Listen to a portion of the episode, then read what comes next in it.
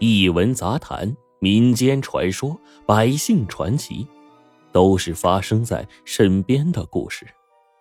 欢迎您收听《九叔讲故事》。张大强是滨海市刑警队长。这天晚上，他下班后接到队里电话，说就在刚才八点半左右，秦小丹在翠亭花园受伤，具体情况不明。秦小丹是小有名气的一个演员，三十岁不到，主演网剧走红，他粉丝众多，用现在的话来说就是自带流量。光是滨海市，他的粉丝就有二十多万。刑警队长张大强也在其中。张大强听到秦小丹的名字，心里咯噔一下，立刻赶到翠亭花园地区二号别墅。这个时候，秦小丹已经被抬上了救护车，医生只留下一句：“他是颅内出血，得赶紧抢救啊！”随即关闭车门，救护车拉响警笛，飞速驶离。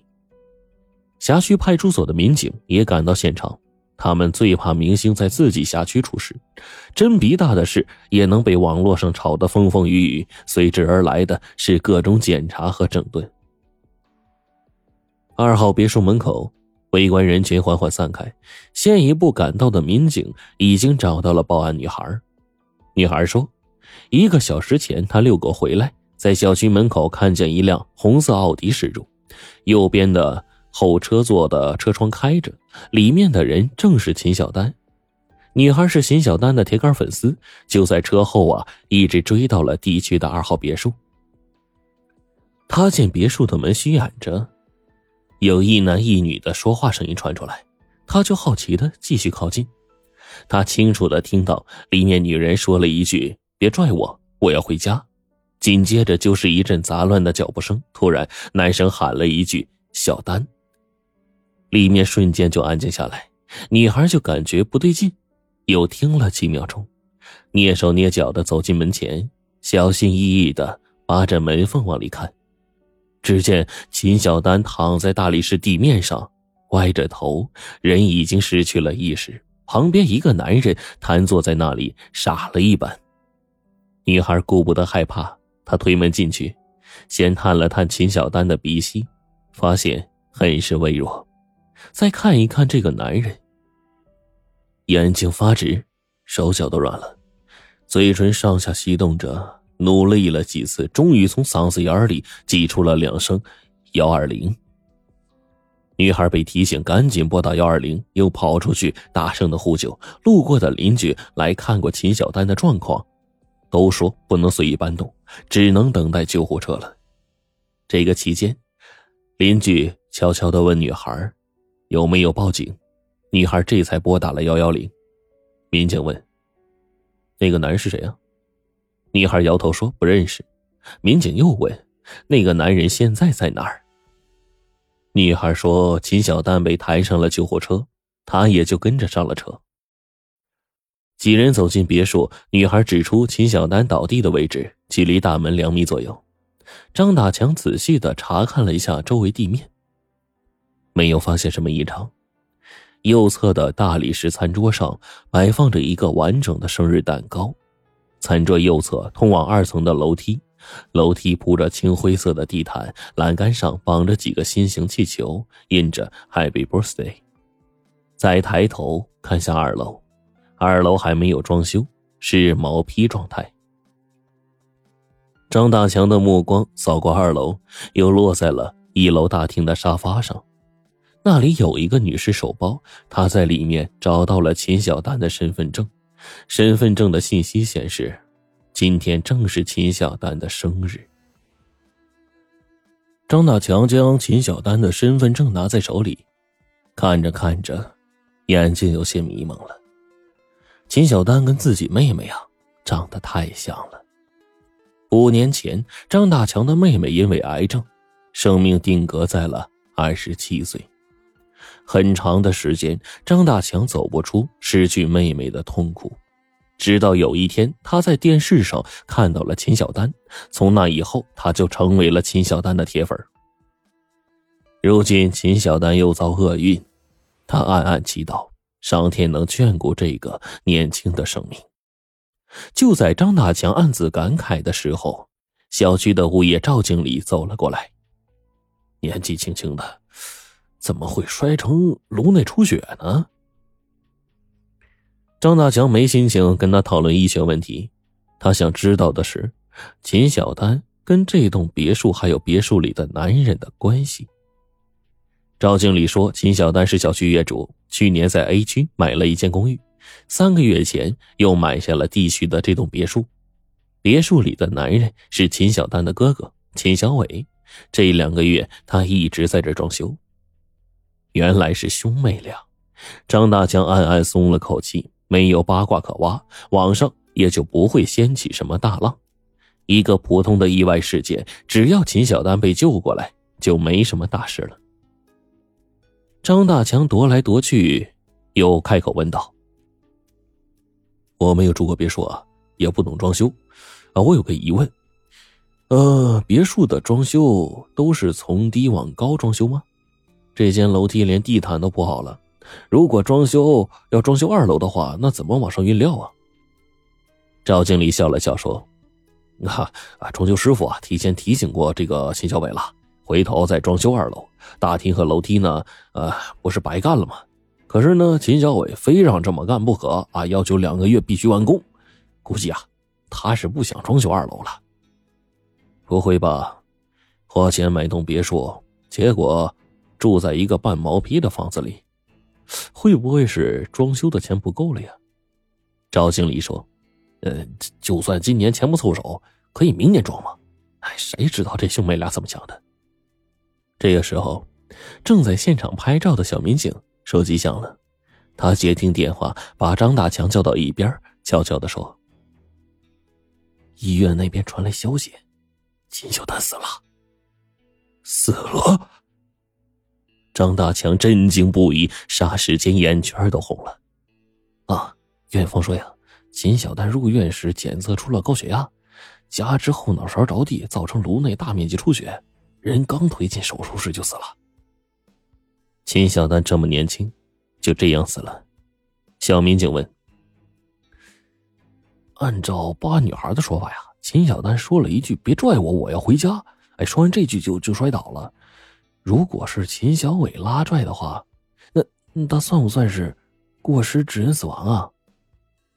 张大强缓了缓神说：“秦小伟是他哥，主观上不太可能故意害人的，大概率是意外。”行了，现在呀，现场也没什么可看的了，咱们去医院找秦小伟。到了医院，秦小丹的尸体被拉去了太平间，秦小伟蜷缩在手术室外的椅子上，双手揪着头发，两行泪水无声的滴落。张大强在秦小伟身边坐下，默默的递过了一支烟，秦小伟接过，猛地吸了两口，烟雾从他鼻子和嘴巴里喷出来。每吐一口烟，都伴随着压抑的呜咽声。两支烟过后，秦小伟先说话了：“你是警察吧？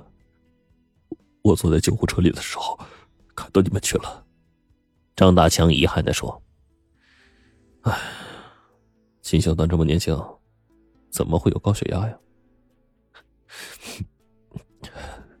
家族遗传，我也有。”接着，秦小伟就讲述了事情的经过。他说：“今天是秦小丹的生日，他让妹妹早点回家，打了几遍电话催，可能是电话打多了，妹妹不高兴。回来呢，只在沙发上坐了坐，就说要回家。他追到门口，拉着妹妹吃蛋糕。秦小丹一甩手就说：‘别拽我，我要回家。’结果一个没站稳就摔倒了。”秦小伟讲到这里，再也忍不住了，泣不成声啊。从医院出来，小民警追问张大强对这个案子的看法，他只扔下一句：“这是你们的活儿，用不到我们刑警。”这意思啊，再明白不过了。意外事件不用移交给刑警的。办好了妹妹的后事，秦小伟很快就搬去了翠亭花园 A 区秦小丹的公寓居住。现在，秦小丹的两处房产名义上都归他所有了。没过几天，一个网络的虚拟号码打进了张大强的手机，对方进行了变音处理。那人声称秦小丹的死不一定是意外。秦小丹没成家，父母也在八年前去世了。他一死，财产自然是由唯一的哥哥继承了。秦小伟就是最大的受益人，是秦小伟拽秦小丹倒地的，所以不能排除他故意杀人的可能。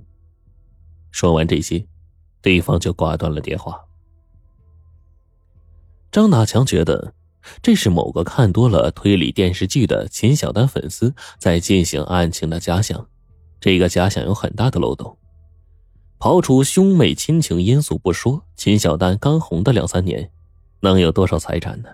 若说受益的话，秦小丹活着会带给秦小伟更多的好处啊！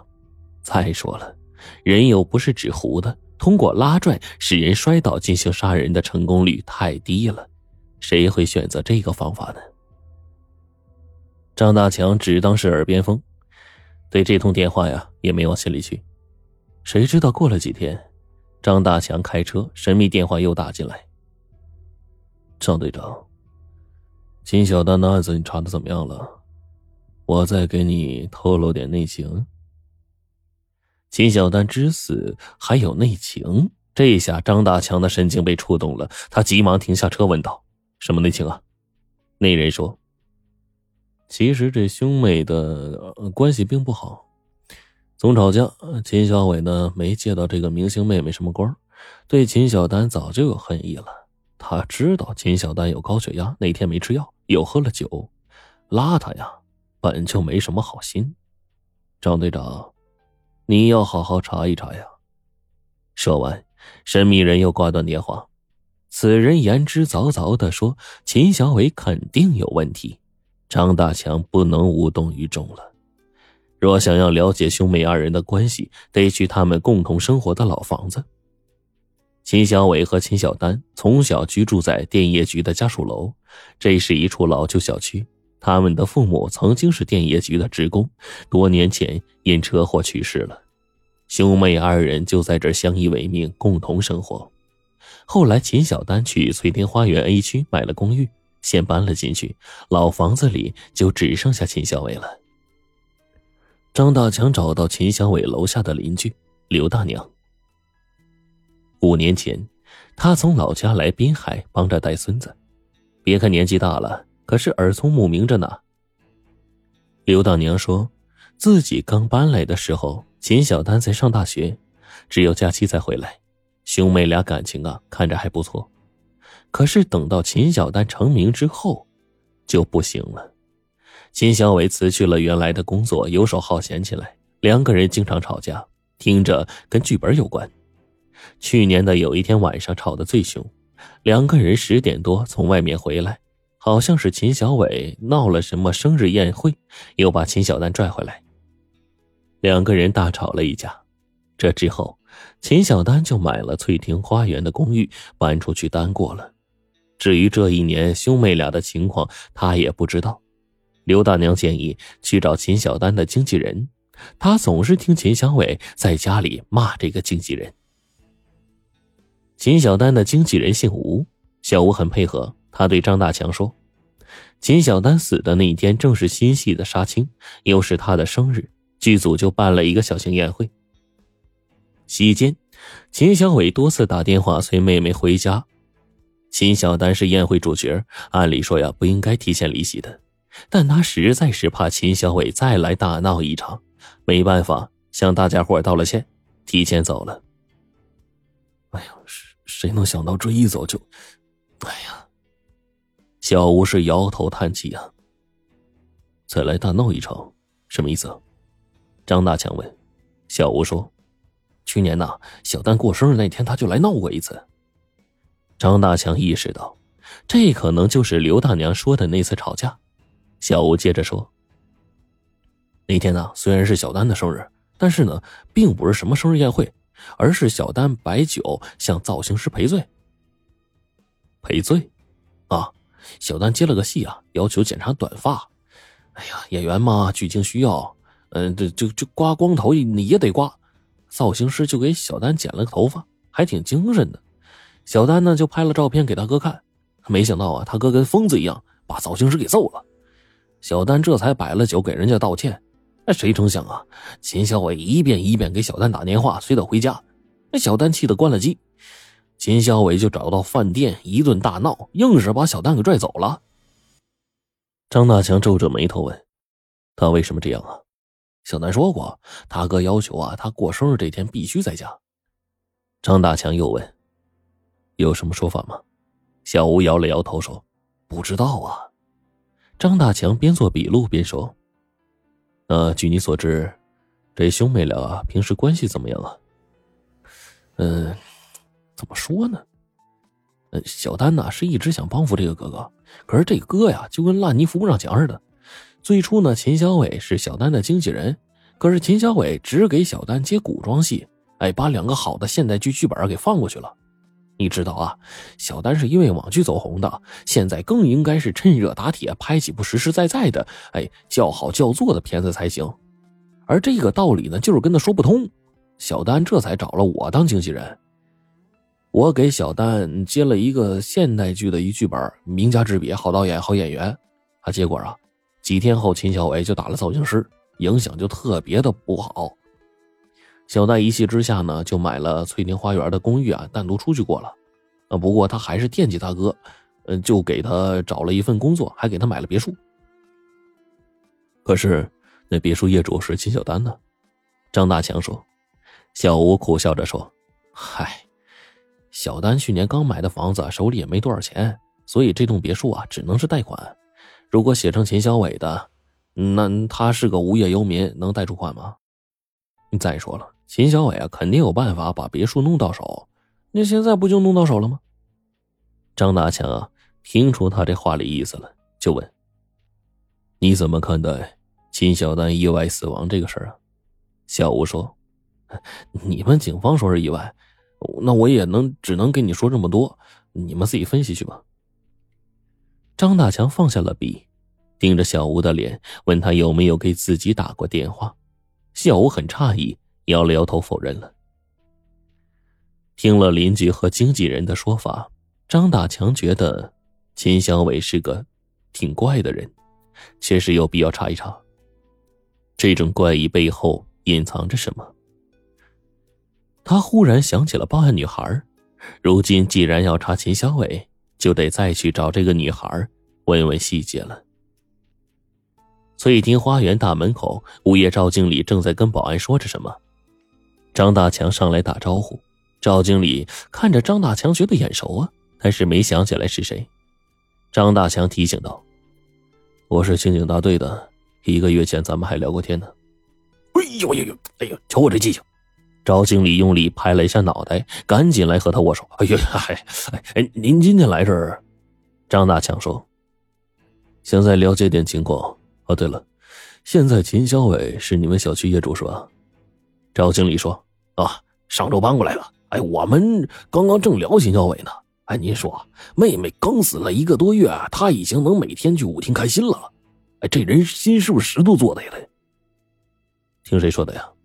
小马，来来来。赵经理叫过旁边站着的保安。哎，你你你给警察同志说一说。小马一脸愤然的说：“昨晚上秦小伟喝多了，在在这门卫室跟我好一顿白话，说说街口那舞厅姑娘漂亮极了。”天天在那跳舞，还是非要让我一起去？哎，您说哪有家里刚死人就这么乐呵的呀？那家舞厅啊？张大强问。东街口的蓝梦。张大强谢过小马，正要跟赵经理进小区，好巧，一辆出租车在门口停下，报案女孩正从车上走了下来。张大强对女孩亮出了证件，女孩又将当日的事情复述了一遍。哎，等等。你说追到别墅的时候，隐约听到里面有人在说话，然后你再靠近，才听到那句“别拽我，我要回家”。女孩点了点头。他们俩在说什么呀？